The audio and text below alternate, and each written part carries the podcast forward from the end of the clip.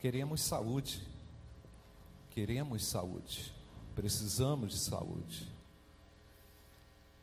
Me parece que é tudo aquilo que a gente quer garantir, irmãos, especialmente nesse tempo de muita instabilidade, vulnerabilidade na saúde, não é, irmãos? Pleiteamos saúde. E sabemos que nem sempre desfrutamos de plena saúde, porque de fato nosso corpo é afetado por muitas mazelas, por muitas crises, por muitas dificuldades, limitações e complicações na nossa na nossa saúde, não é, irmãos? Estivemos eh, aí uns uns tempos muito e ainda estamos, né, irmãos, muito preocupados com a estabilidade física, com a nossa integridade de saúde, não tem nada errado nisso, né, irmãos? Precisamos, de fato, creio que um dos aspectos positivos desse tempo é a gente olhar de forma mais cuidadosa mesmo para a gente, para o outro. E enquanto nós cuidamos do corpo não é, que Deus nos deu, nós estaremos mais aptos para a obra, não é assim, irmãos? Amém, queridos? Estaremos mais prontos para a obra de Deus.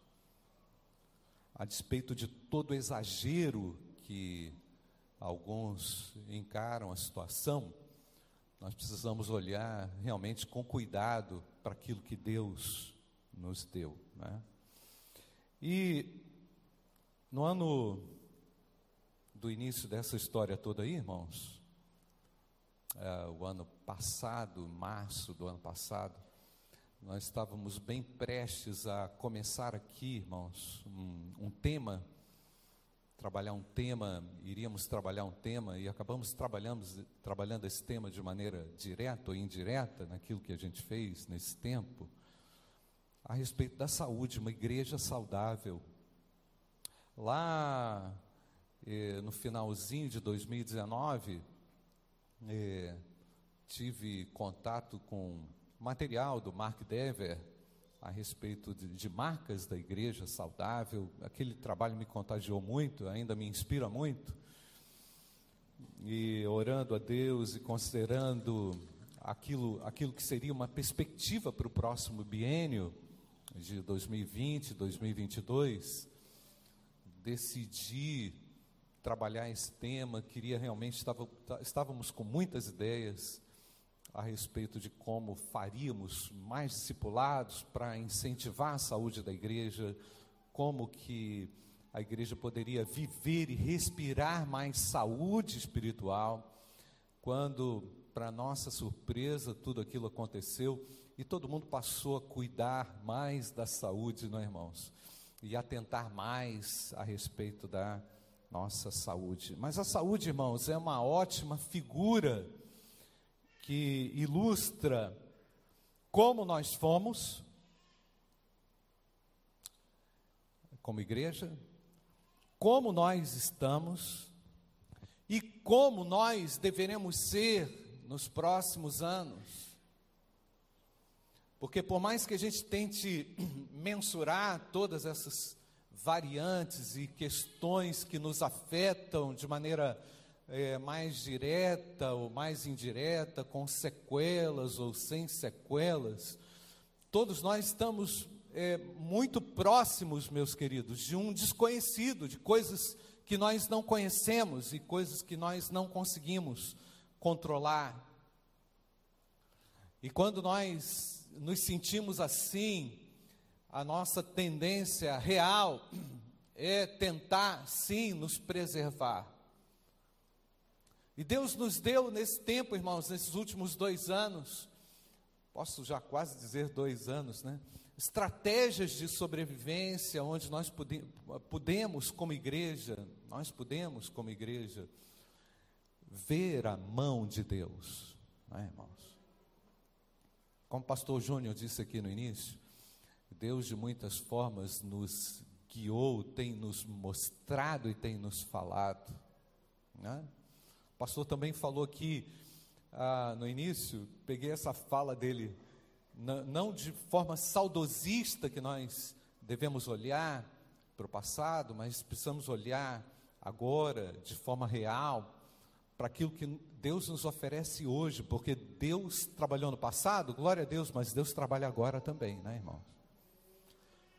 Deus nos desafia nesse cenário de incertezas, de dúvidas, de seguranças, inseguranças na área da saúde, política, na educação, enfim, todos os âmbitos. Deus nos desafia a sermos orgânicos, a vivermos de maneira orgânica e refletirmos, irmãos, aquilo que nós somos no meio do caos, no meio da dúvida, no meio das inseguranças. E Jesus sempre usou a figura da doença para ilustrar e para mostrar o que realmente ele faria com os doentes, não é, irmãos? Se nós estamos querendo realmente preservar a nossa vida, glória a Deus, amém por isso. Mas nós temos que olhar agora, meus queridos, presta atenção aqui, nós precisamos olhar para a nossa saúde espiritual. Nós temos que olhar para a nossa saúde emocional. Nós temos que nos cuidar para conseguir ser uma igreja poderosa, amém, amados?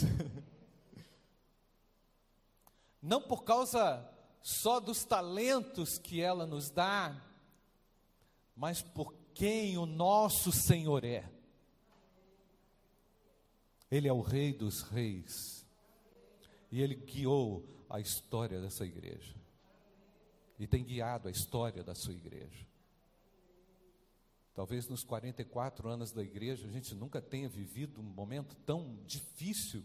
Eu achei que a enchente, irmãos, no ano 2000, lá na minha pequena história lá, iniciando como pastor, já tivesse sido o ápice, não é? Mas aquilo foi só uma sombra. E eu vejo, irmãos, que nós vivemos e caminhamos no meio das sombras, não é, irmãos? Nós furamos pela autoridade do nome de Jesus todas as trevas, porque a igreja, ela ela marcha triunfante, ela caminha de forma vitoriosa, pois o seu rei é governo na nossa vida. Pois o nosso rei governa a nossa vida. E eu tenho certeza que essa também é a primeira preocupação de uma mãe ao gerar um seu filho. Aliás, irmãos, estejamos em oração pelo André. Vem mais um aí a qualquer momento, não é? Tá tudo bem lá, né, André? Até agora, olhou o celular aí, tá tranquilo. Não é?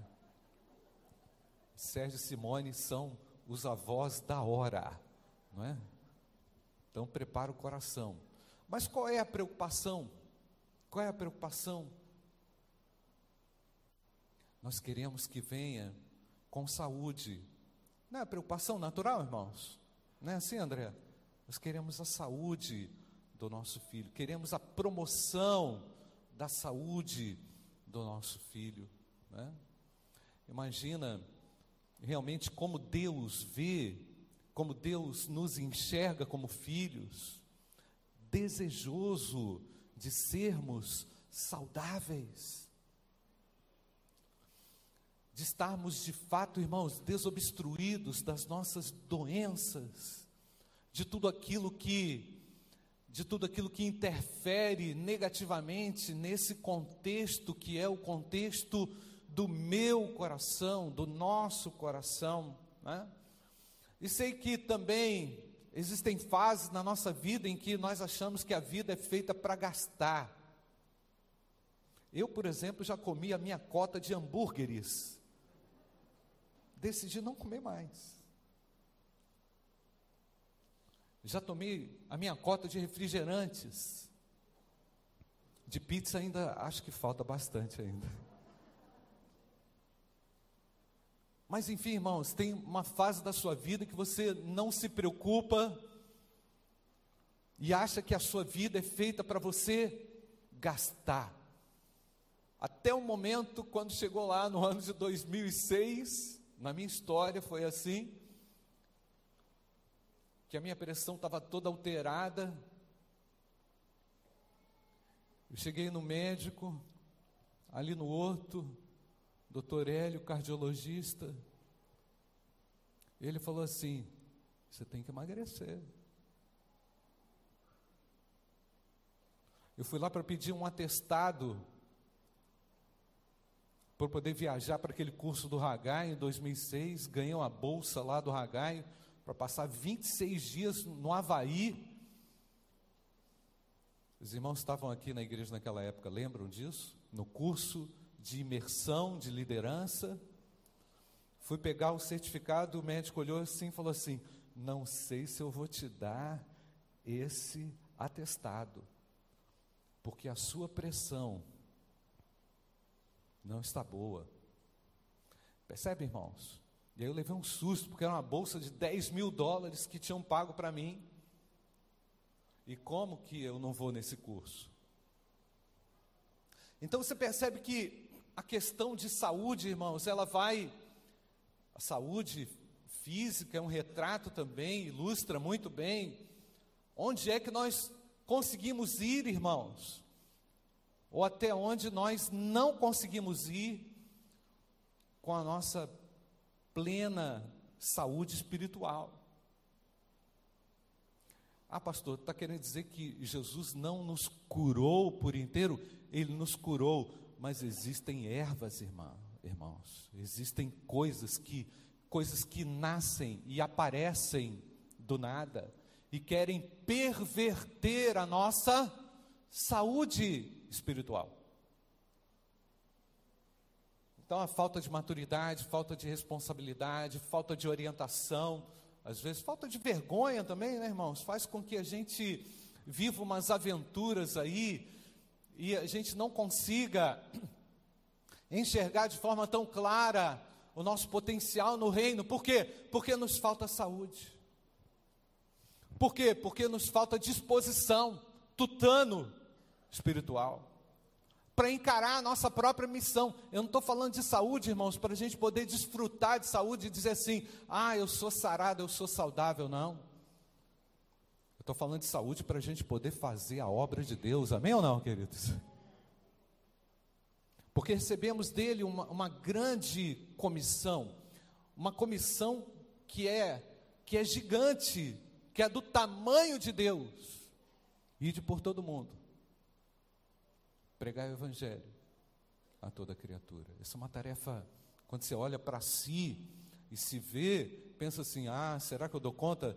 Mas, meu amado, você com saúde espiritual, você vai. com saúde espiritual, você encara.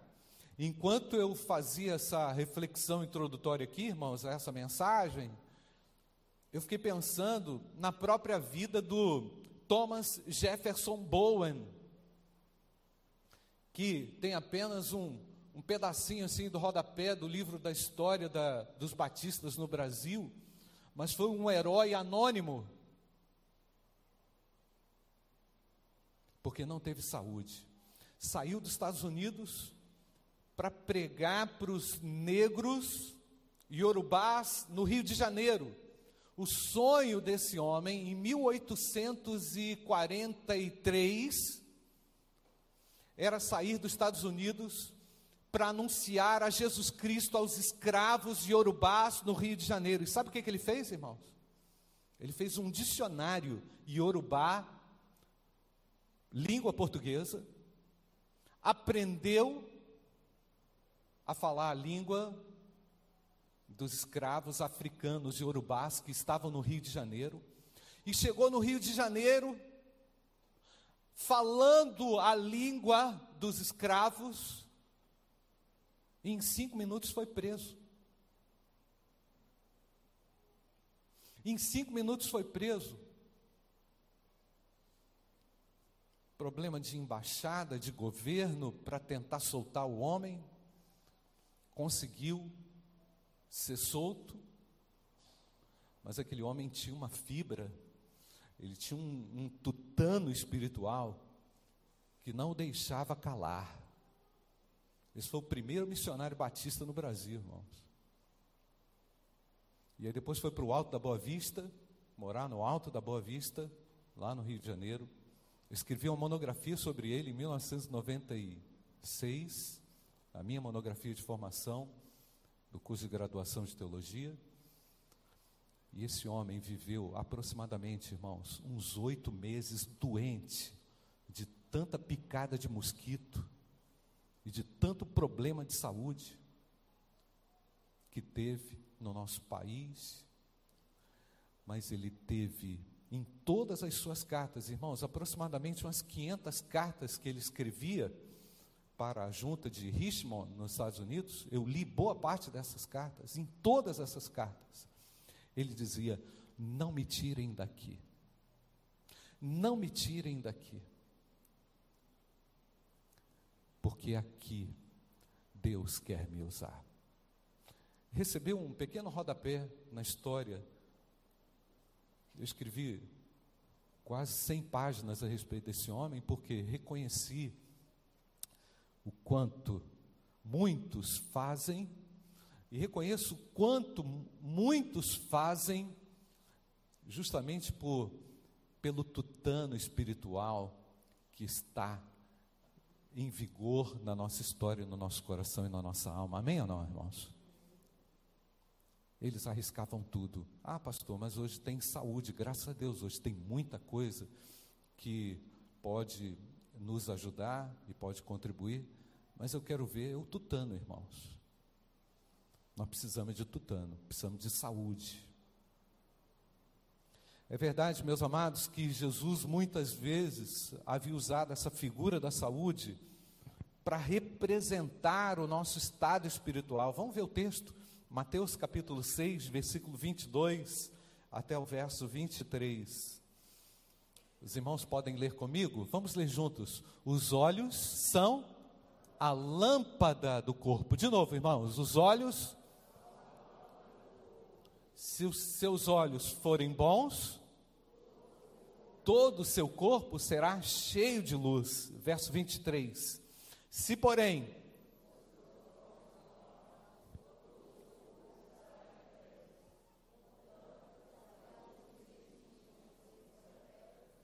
que grandes trevas são. Jesus está falando que tem uma janela aqui, irmãos. Tem uma janela aqui que, que provoca um impacto, percebe, irmãos? Na nossa saúde espiritual. Os olhos, a cobiça, muitas vezes aquilo que não é controlável, que, meus amados, que muitas vezes não não não está relacionado ao contentamento, porque o homem sempre quer mais, não é, irmãos? Não é assim, irmãos? A gente sempre quer mais. A gente a gente não se satisfaz com aquilo que Deus faz. Ah, pastor, mas isso aí é muita é, é, é, é falsa humildade, isso aí que o senhor está falando. Não, meus amados, Jesus disse que os nossos olhos eles precisam ser bons. Amém, amados? Nós precisamos ter um olhar mais cristalino, mais puro para as coisas, sem julgar. Como é que a gente vai dar conta de se apresentar diante do Senhor com aquilo, com o impacto da visão das coisas que nós temos, irmãos? Nós temos que ter cuidado com aquilo que não é essa música que a gente cantava? Né? Cuidado, olhinho com o que vê. Você cantou isso, André? Não precisa fazer remix, não, tá?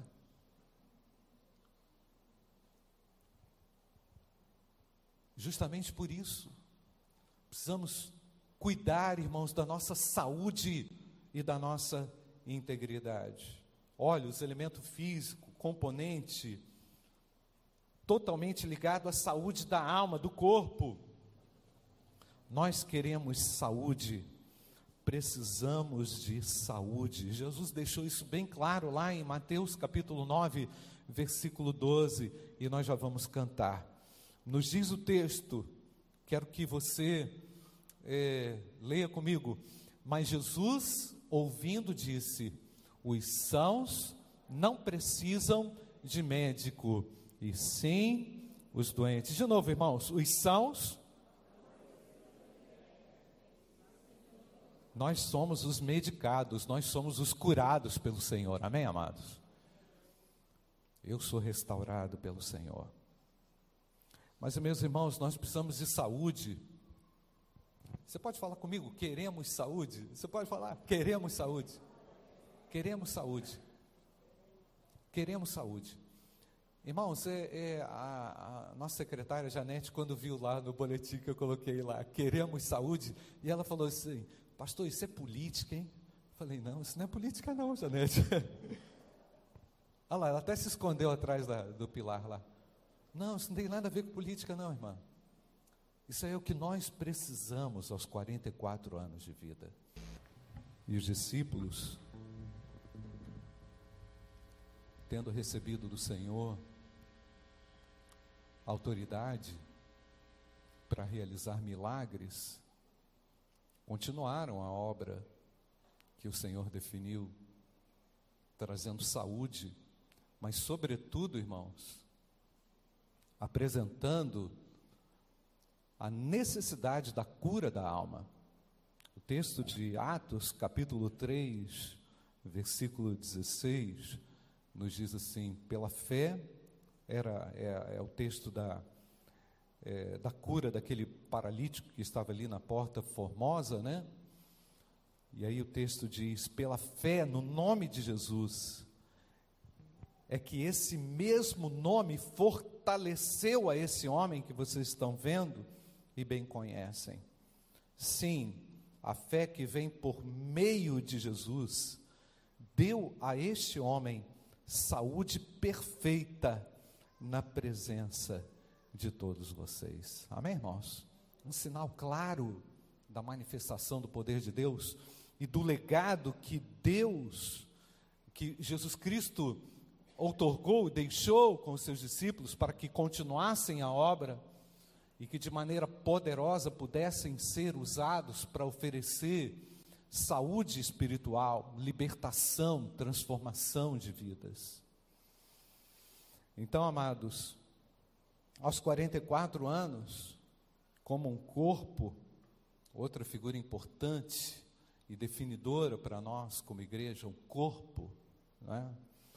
Nós precisamos é, emanar saúde, demonstrar através da minha, da minha vida como integrada nesse corpo que é a igreja, os benefícios que eu posso gerar, que eu posso produzir no corpo.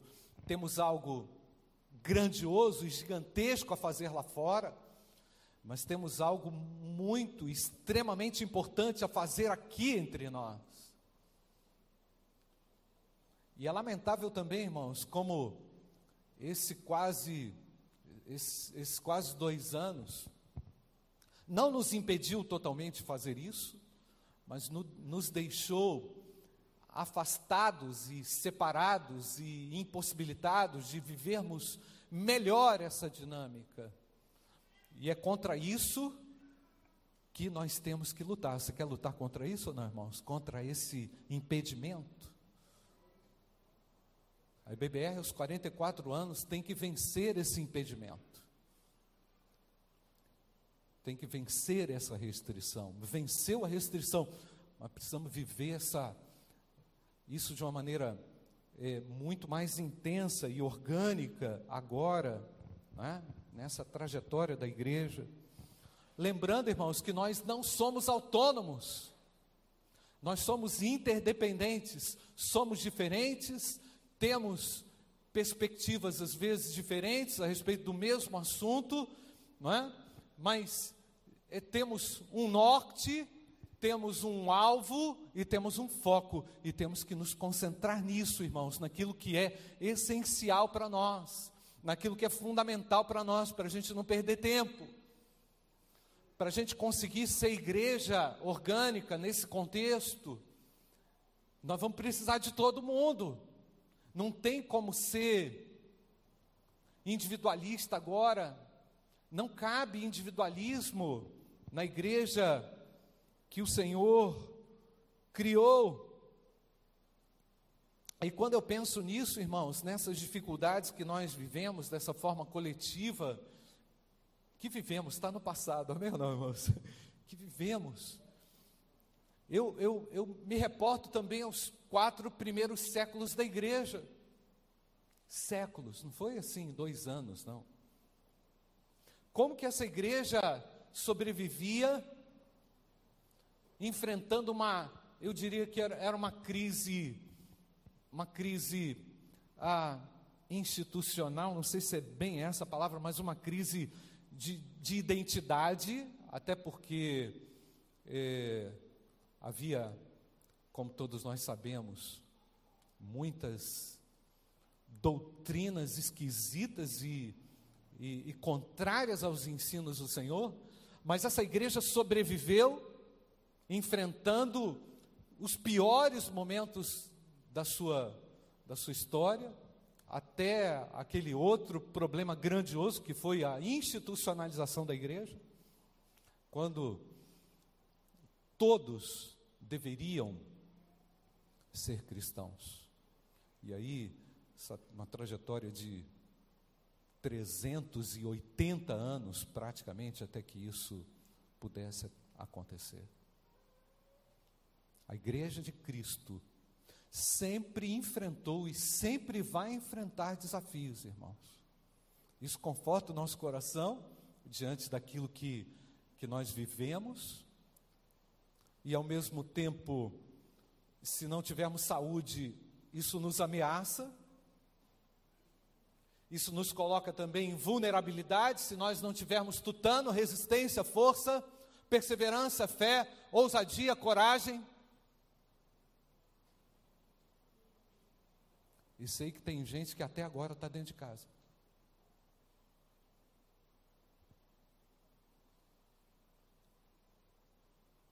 Não entendendo, irmãos, não compreendendo a nossa própria natureza orgânica.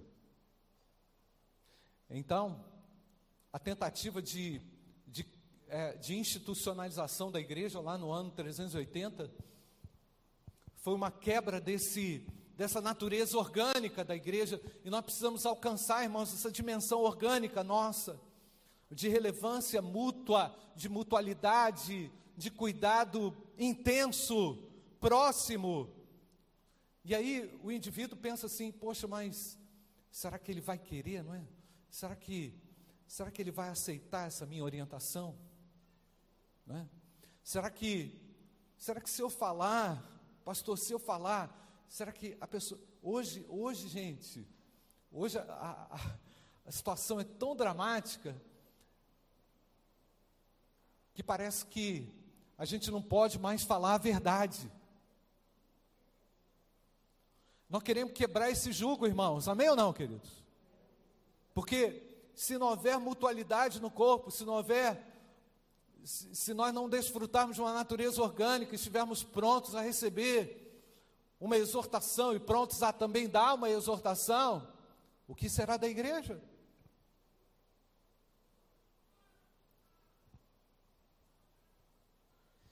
Tem pastor que não gosta de ser disciplinado, mas precisa de disciplina. E às vezes a disciplina vem da ordem dos pastores e o cara não quer receber, não aceita a disciplina. Nós estamos vendo um tempo de autonomia em que o cara e que o indivíduo não criou tutano, não, criou músculo. Resistência àquilo que é, ele deveria ser. E eu quero lembrar, irmãos, aqui, ó, do texto de Efésios, capítulo 4, versículo 11, para a gente se lembrar da nossa vivência E ele mesmo concedeu uns para apóstolos, não é isso, irmãos? Outros para profetas, e outros para evangelistas, e outros para pastores e mestres, com vistas ao que, irmãos? Ao aperfeiçoamento dos santos, para o desempenho do seu serviço, para a edificação do corpo de Cristo até que todos cheguemos à unidade da fé e do pleno conhecimento do Filho de Deus, ao estado de pessoa madura, à medida da estatura da plenitude de Cristo, para que não mais sejamos como crianças. Percebe, irmãos, que essa infantilidade imatura, como ela ela ela graça sobre o povo, como ela é real sobre a vida do indivíduo, por quê? Porque o cara não quer ouvir, porque ele não quer ser exortado, porque ele não quer ser orientado, ele não quer ser disciplinado, ele não quer ser ensinado, ele quer fazer aquilo que ele quer fazer para que não sejamos mais como meninos, arrastados pelas ondas e levados de um lado para o outro, por qualquer vento de doutrina, pela artimanha das pessoas, pela astúcia com que induzem ao erro. Ao versículo 15, irmãos, eu quero ler com vocês. Mas seguindo a verdade em amor, cresçamos em tudo naquele que é a cabeça, Cristo. Como que nós vamos fazer isso, irmãos? Através das pessoas, através daquilo que eu represento para você, daquilo que você representa para mim, daquilo que Deus colocou no seu coração para mim. Isso é organismo vivo, amém ou não, irmãos? Mas aí você vai falar, o cara fala assim: Poxa, eu vou, vou dar parte de você por causa que você está agredindo a minha, a minha pessoalidade. Hein? Não, você não pode falar. Pelo amor de Deus, irmãos, nós somos igreja, nós gostamos disso, amém, queridos? Nós precisamos disso, porque nós vamos crescer, nós vamos sair da meninice, nós vamos alcançar um nível mais elevado, vivendo essa dinâmica no seio da igreja. Sabe quando é que a gente experimenta, irmãos? Às vezes os melhores. Momento de culto é uma benção. Mas quando nós experimentamos os melhores momentos da igreja, é quando a gente está ali na porta do hospital orando, é quando a gente está no pequeno grupo conversando informal, é ou não é, irmãos? É quando a gente está lá no Vida Vitoriosa, só para matar a saudade que eu estou falando, tá, gente? Quando a gente está lá no encontro de casais, quando a gente está lá no, é, no Vida Vitoriosa Kids do Pólen, não é? quando a gente está no nosso discipulado do Conhecendo Deus, quando a gente está na escola dominical, quando a gente está lá, irmãos, informalmente, lá nas escolas também, com a, com a mocidade para Cristo, quando a gente está naquela vida orgânica que Deus se manifesta, ah, que saudade! Ah, que saudade! Nós estamos aqui, irmãos, porque nós provamos disso, porque nós queremos provar mais disso, amém, queridos? E olha só a importância, a sua importância, para você ensinar essa geração agora, que vem, a respeito do que é igreja orgânica. É ou não é importante, irmãos? Olha a importância da história agora, quando aqueles que viveram pioneirismo e viveram ali, conversei com a irmã, eu não sei com quem que eu conversei, irmão, recentemente a respeito de da igreja que era ali na serralheria. Quem que participou dessa igreja lá na serralheria, Jaísa? Você não? Não, né? Foi. Você é mais nova, né? Luci, Luci, Luci. Irmão, ali ó, Oladir. Luci, a irmã falou para mim que o banco nem tinha encosto. É isso mesmo? Irmão Oladir, é isso mesmo? Mas Luci, diz para mim, dá ou não dá saudade? Entende, irmãos? Porque, irmãos, nós precisamos daquilo que é essencial. Amém, queridos? Precisamos... Ah, pastor, não, vamos colocar colchão no. É, espuma no banco, tem um projeto aí para fazer isso. É verdade, irmão, vamos fazer sim. Mas olha só, irmãos, não são estas coisas que farão a diferença. Me parece que hoje, irmãos, nós gostamos muito mais das coisas, sabe? Isso me preocupa, isso nos preocupa, porque nesses 44 anos, irmãos, nós temos que resgatar a nossa atuação orgânica essencial como igreja de Cristo. Eu quero ser essa igreja. Eu quero ser essa igreja. Você quer ser essa igreja, irmãos? Você quer ser essa igreja? Mas seguindo a verdade em amor, cresçamos em tudo naquele que é a cabeça. Mas infelizmente, irmãos, a causa de alguns crentes virou a causa da liberdade religiosa.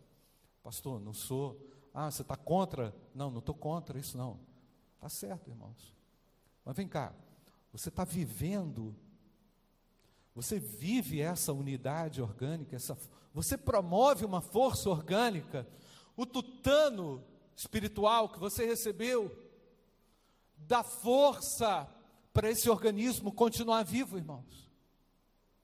Ou você é um segmento morto, mortificado. Isso não é saudosismo, não, irmãos. Isso é realidade. Nós precisamos olhar para dentro de nós. Pensamento individualista é gentílico, não tem origem divina. Não é? Versículo 17, o, o Ceslau, Efésios 4, 17. Por isso digo, portanto digo, no Senhor testifico, não vivam mais como os gentios que vivem como, irmãos? Na vaidade dos seus próprios pensamentos. É exortação para a igreja, é para mim, é para nós. Nós precisamos, nesses 44 anos, de mais amor, de mais engajamento, de mais atuação orgânica, e nós vamos virar isso para a honra e glória do Senhor Jesus. Amém, irmãos? Nós vamos virar essa mesa. Nós vamos virar essa mesa e nós vamos apresentar ao Senhor. Aos 44 anos, queremos saúde. Você pode falar? Queremos saúde, irmãos? Isso não é jargão político. Queremos saúde. Queremos saúde. Queremos saúde para poder enfrentar o que vem. Queremos saúde para poder viver o que tem. Queremos saúde para manifestar ao mundo a glória de Deus. Aos 44 anos, irmãos, queremos saúde doutrinária, não é? Saúde doutrinária. Não a rigidez doutrinária legalista, mas uma saúde doutrinária. Nada é tão confiável, irmãos, como uma uma doutrina saudável. E quando nós vivemos essa sã doutrina, nós evidenciamos também, demonstramos também quão saudáveis nós somos. Por isso, aqui na igreja, nós não gostamos de novidade, irmãos. Nós não precisamos de uma nova doutrina. Nós olhamos com seriedade para aquilo que o Senhor já definiu para nós e olhamos com seriedade também e abraçamos a nossa doutrina batista. E precisamos aprender a defender o que somos, o que cremos, quem nós somos. Amém, irmãos? Tito capítulo 2, versículo 1. Mas você ensine o que está de acordo com a sã doutrina. Podemos ler, gente, mas você ensine o que está de acordo com a sã doutrina. Quanto aos homens idosos, que sejam moderados, respeitáveis, sensatos, sadios na fé, no amor, na perseverança. Do mesmo modo quanto as mulheres idosas que tenham conduta reverente, que não sejam caluniadoras, nem escravizadas a muito vinho, que sejam mestres, mestras do bem. Essas mulheres precisam ser mestras do bem, a fim de instruírem as jovens recém-casadas a amar o marido e os seus filhos, a serem sensatas, puras, boas donas de casa, bondosas, sujeitas ao marido, para que a palavra de Deus não seja difamada. Do mesmo modo, quanto aos mais jovens, exorte-o para que em todas as coisas sejam o que, irmãos? Moderados. Ah, como falta moderação. Seja você mesmo um exemplo de boas obras. No ensino, mostre integridade, reverência, linguagem sadia e repreensível, para que o adversário seja envergonhado, não tendo nada de mal a dizer a nosso respeito. Quanto aos servos, que sejam em tudo obedientes ao seu Senhor, dando-lhes motivo de satisfação, que não sejam respondões, nem furtem, mas que deem prova de toda fidelidade, a fim de que em todas as coisas manifestem a beleza da doutrina de Deus, nosso Salvador. Até os escravos precisavam se exercitar na doutrina, os escravos convertidos.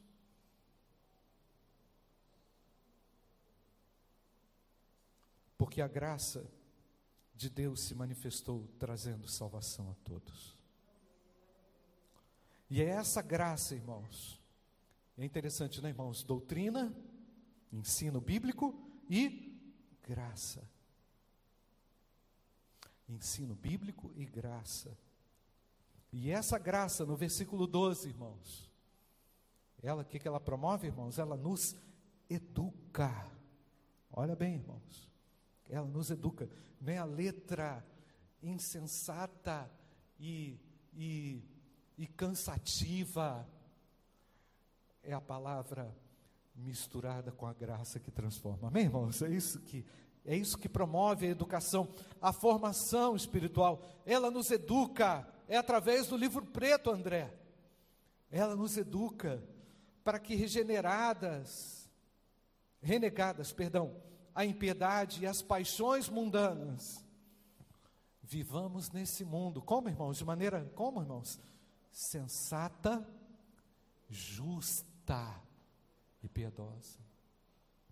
Sensatez é para os filhos de Deus, justiça é para os filhos de Deus, piedade é para os filhos de Deus aguardando a bendita esperança e a manifestação da glória do nosso grande Deus e Salvador Jesus Cristo.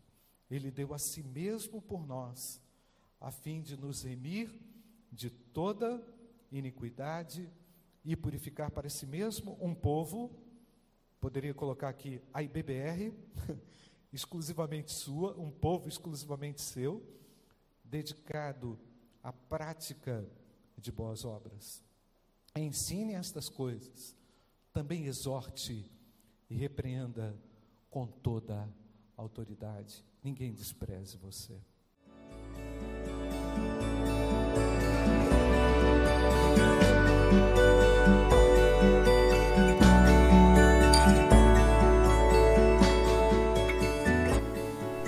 A Igreja Batista do Bom Retiro tem plena convicção de que a palavra de Deus é poder para salvar e transformar vidas. Nosso desejo é que essa mensagem tenha alcançado seu coração. Para saber mais sobre quem somos e em quem acreditamos, acesse ibbrpatinga.com.br.